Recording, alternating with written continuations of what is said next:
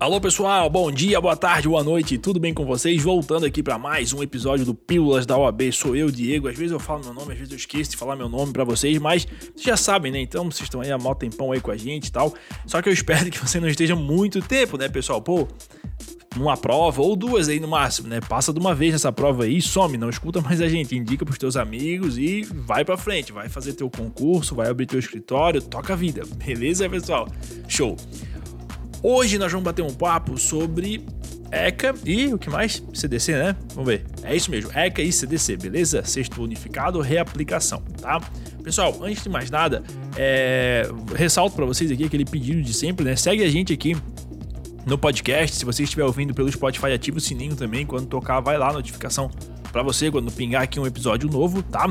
É, nós estamos, né, como você já sabe aí, fazendo vários cursos para liberar para vocês, para vocês poderem ter acesso aí a algum material bacana, né? Várias horas de curso, bem focado, é, com as principais teses, com todas as teses, na verdade, né? A gente compilou tudo e tudo que a UFGV já cobrou, a gente tem ali uma metodologia bem bacana para você assimilar tudo que cai na prova, tá? Tanto para a primeira quanto para a segunda fase, belezinha? E sem mais churumelas, vamos para frente. Ah, tá, vale lembrar, né? O link tá sempre aqui na descrição aqui ou lá no Spotify dos cursos que já tem disponíveis. E pessoal, hoje o curso tá menos de 40 pilas. Então, assim, porra, vale muito a pena, né? 5, 6, 10 horas. O de civil vai ter mais de 10 horas de, de conteúdo. Então, por menos de 40 reais é um absurdo de barato esse preço, mas é realmente para dar aquela força pra rapaziada, tá joia? E você adquirindo o curso, você ajuda o projeto aqui a se manter de pé, tá bom? Pessoal, vamos pro nosso episódio, vamos lá. Vamos começar esse episódio é, falando sobre, sobre ECA, tá? Então a questão número um diz assim, ó. Considerando os princípios norteadores do Estatuto da Criança e do Adolescente, a prática de atos infracionais fica sujeita a medidas que têm objetivos socioeducativos. Nesse sentido, é correto afirmar que, letra A, se Haroldo, que tem 11 anos, subtrair para si coisa alheia pertencente a uma creche, deverá cumprir medida socioeducativa de prestação de serviços comunitários por período não superior a um ano. Tá errado, tá, pessoal? Porque se o Haroldo tem 11 anos, então ele é uma criança, né? Apesar do nome, né? Não existe Haroldo de 11 anos, existe? Enfim, o meu tio Haroldo tem mais de 50, eu acho. Mas vamos lá. Haroldo então tem 11 anos, tá? Então ele é criança e considera-se criança aqueles com até 12 anos incompletos, ou seja, não pode cumprir nenhuma medida socioeducativa. É o artigo 112 do ECA. Apenas medida de proteção. Aí é o artigo 101 do ECA, tá bom? Letra B. A obrigação de reparar o dano causado pelo ato infracional não é considerada medida socioeducativa, tendo em vista que o adolescente não pode ser responsabilizado civilmente. Aqui está errado, tá? Os incapazes, eles podem sim ser responsabilizados civilmente. É o artigo 928 do Código Civil. O incapaz responde pelos prejuízos que causar se as pessoas por ele responsáveis não tiverem obrigação de fazê-lo ou não dispuserem de meios suficientes. Além disso, a medida socioeducativa é a obrigação de reparar o dano causado, tá? Artigo 112 do ECA. Verificada a prática de ato infracional, a autoridade competente poderá aplicar ao adolescente as seguintes medidas: 2, inciso 2, obrigação de reparar o dano. Letra C. O acolhimento institucional e a colocação em família substituta pode, podem ser aplicados como medidas protetivas ou socioeducativas, a depender das características dos atos infracionais praticados. Também está errado, né, pessoal? Sendo medida de proteção, o acolhimento institucional ele não pode ser confundido com alguma das medidas socioeducativas aplicadas aos adolescentes que eventualmente pratiquem atos infracionais. São institutos jurídicos distintos, na verdade, né? O acolhimento institucional é o artigo, é, tá lá no ECA, artigo 101, inciso 7, tá? E a internação em estabelecimento educacional também está no ECA, né, o artigo 112, inciso 6. Aquele, no caso, a, ao acolhimento institucional, é medida protetiva e o, a internação no estabelecimento educacional é medida socioeducativa, tá bom? Que implica em privação da liberdade. Letra D. A internação, como uma das medidas socioeducativas previstas no ECA, não poderá exercer o período máximo de 3 anos e a liberação será compulsória aos 21 anos de idade. Aqui tá certo, tá? A internação é medida provisória, não pode ultrapassar o período máximo de três anos. Além disso, no caso de reiteração da infração, quando for aplicada a medida provisória, esta não poderá exceder a três meses. Tá? Artigo 121 do ECA. A internação constitui medida privativa de liberdade, sujeita aos princípios da brevidade, excepcionalidade e respeito à condição peculiar da pessoa em desenvolvimento. E o parágrafo 3 diz que, em nenhuma, hipótese, em nenhuma hipótese, o período máximo de internação excederá a três anos, beleza? Então, essa foi a questão número 1. Um. Questão número 2 agora, vamos lá. Um famoso casal de artistas residente domiciliado nos Estados Unidos em viagem ao Brasil para o lançamento do seu mais novo filme, se encantou por Caio, de 4 anos, quem pretende adotar. Caio teve sua filiação reconhecida exclusivamente pela mãe Isabel, que, após uma longa conversa com o casal, concluiu que o melhor para o filho era ser adotado, tendo em vista que o famoso casal possuía condições infinitamente melhores de bem criar e educar Caio. Além disso, Isabel ficou convencida do amor espontâneo e sincero que o casal de imediato nutriu pelo menino, Ante a situação hipotética, é correto afirmar que, letra A, só é concedida a adoção, aliás, né, a adoção só é concedida quando for impossível manter a criança ou adolescente em sua família, razão pela qual o consentimento de Isabel é irrelevante para a apreciação do pedido do famoso casal que será deferido caso represente o melhor interesse de Caio. Tá errado, tá, pessoal? O consentimento da mãe de Caio é imprescindível, aliás, né, para a adoção. Conforme o artigo 45 do ECA, a adoção depende do consentimento dos pais ou do representante legal do adotando. E o parágrafo 1 né, traz que o consentimento será dispensado em relação à criança ou adolescente cujos pais sejam desconhecidos ou tenham sido destituídos do poder familiar. Letra B. Independentemente da manifestação de vontade de Isabel, o famoso casal terá prioridade na adoção de Caio depois de esgotados todas as possibilidades de colocação de Caio em uma família brasileira. Também está errado pela mesma razão do que a gente viu agora, né? É necessário o consentimento da mãe, ou seja, não independe da manifestação da vontade da Isabel. Letra C.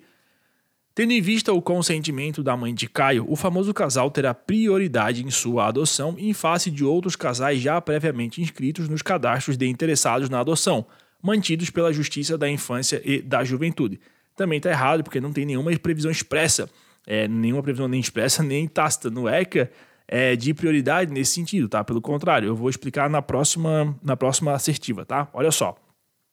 Letra D. A adoção internacional é medida excepcional. Entretanto, em virtude do consentimento de Isabel para a adoção de seu filho pelo famoso casal, este só não terá prioridade se houver casal brasileiro residente no Brasil habilitado para adoção. Então é o seguinte, ó. Nos termos do artigo 51 da Lei 8000 do 8069, deve ser dada prioridade para casais brasileiros cadastrados como interessados na adoção na sua respectiva comarca, no seu respectivo estado ou no território brasileiro. Somente após esgotadas todas as possibilidades de colocação de Caio em família substituta brasileira é que poderá ser deferida a adoção internacional em favor do famoso casal de artistas residentes e domiciliados nos Estados Unidos, tá?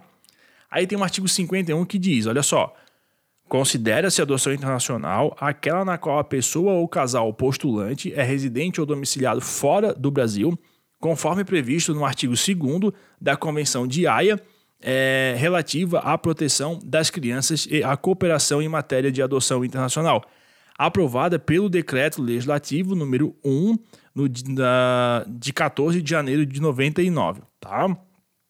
Parágrafo 1. A adoção internacional de criança ou adolescente é, brasileiro ou domiciliado no Brasil somente terá lugar quando restar comprovado, inciso 2, que foram esgotadas todas as possibilidades de colocação da criança ou adolescente em família adotiva brasileira com a comprovação certificada nos autos da existência de adotantes habilitados residentes do Brasil com perfil compatível com a criança ou adolescente, após consulta nos cadastros mencionados nessa lei.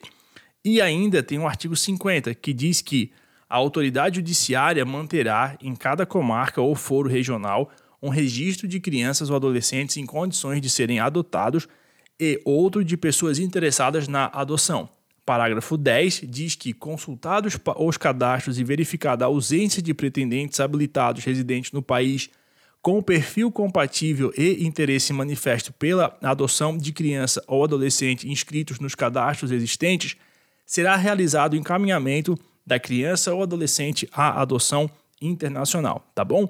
Então, por isso que está correta a assertiva D, que diz que a adoção internacional é medida excepcional. Entretanto, em virtude do consentimento de Isabel para a adoção do seu filho pelo famoso casal, este só não terá prioridade se houver casal de brasileiro residente no Brasil habilitado para a adoção. Tá joia?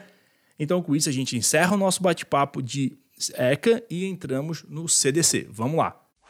Primeira questão do CDC, então, olha só. Questão número 1. Um. A empresa Cristal Limitada, atendendo à solicitação da cliente Ruth, realizou orçamento para a prestação de serviço, discriminando material, equipamentos e mão de obra, condições de pagamento e datas para o início e término do serviço de instalação de oito janelas e quatro portas em alumínio na residência da consumidora.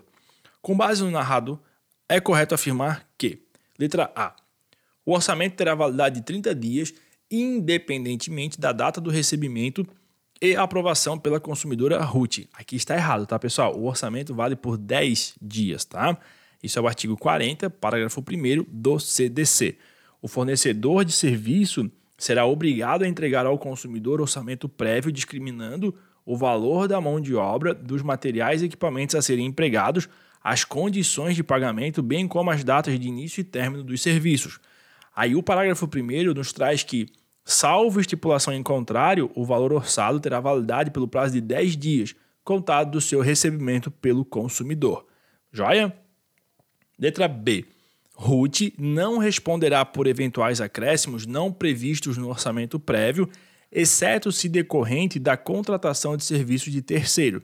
Também está errado. O consumidor não responde por nenhum tipo de ônus ou acréscimos decorrentes de contratação de serviços de terceiros não previstos no orçamento. Isso é o que prevê o artigo 40, parágrafo 3 do CDC, que diz que o consumidor não responde por quaisquer ônus ou acréscimos decorrentes da contratação de serviços de terceiros não previstos no orçamento. Letra C. O valor orçado terá prazo de 10 dias contados do recebimento pela consumidora aprovado obriga os contraentes que poderão alterá-lo mediante livre negociação. Aí tá belezinha, artigo 40, parágrafos 1 e 2. Aí diz o parágrafo 1 salvo estipulação em contrário, o valor orçado terá validade de 10 dias contado do seu recebimento pelo consumidor. E o parágrafo 2 diz que, uma vez aprovado pelo consumidor, o orçamento obriga os contraentes e somente pode ser alterado mediante livre negociação das partes, beleza? A letra D está errada, mas ela dizia assim, ó. Uma vez aprovado, o orçamento obriga os contraentes, não poderá ser alterado ou negociado pelas partes que, buscando mudar os, mudar os termos, deverão fazer novo orçamento. Não, né? Pode ter aí livre negociação, como vimos na alternativa anterior. Questão número 2. Assim, ó, Franco adquiriu um veículo zero quilômetro em novembro de 2010. Ao sair com o automóvel da concessionária, percebeu um ruído todas as vezes em que acionava a embreagem para a troca de marcha. Retornou à loja e os funcionários disseram que tal barulho era natural ao veículo, cujo motor era novo. Oito meses depois, ao retornar para fazer a revisão de 10 mil quilômetros, o consumidor se queixou que o ruído persistia, mas foi novamente informado que se tratava de característica do modelo. Cerca de uma semana depois, o veículo parou de funcionar e foi rebocado até a concessionária, lá permanecendo por mais 60 dias. Franco acionou o Poder Judiciário alegando vício oculto e pleiteando ressarcimento pelos danos materiais e indenização por danos morais.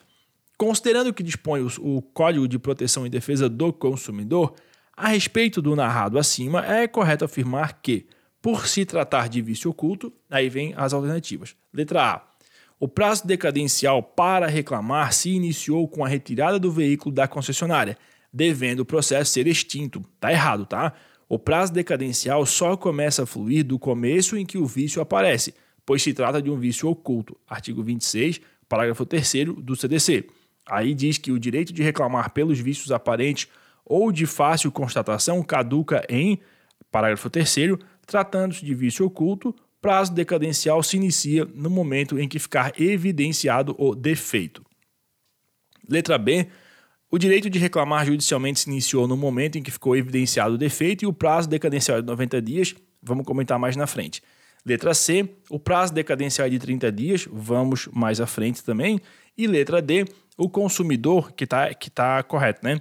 O consumidor franco tinha o prazo de 7 dias para desistir do contrato e, tendo deixado de exercê-lo, operou-se a decadência. Vamos lá, pessoal. Essas três assertivas, elas podem verificar, né, ser verificadas com base no artigo 26 do Código de Defesa, tá? Lá diz que o direito de reclamar pelos vícios aparentes ou de fácil constatação caduca em, inciso 2, 90 dias, tratando-se de fornecimento de serviço e de produtos duráveis. Então, de cara, a gente já elimina a, a alternativa C e D, tá? Então, o gabarito, pessoal, é a letra B, beleza? Eu falei que era C, a D, mas esquece, tá?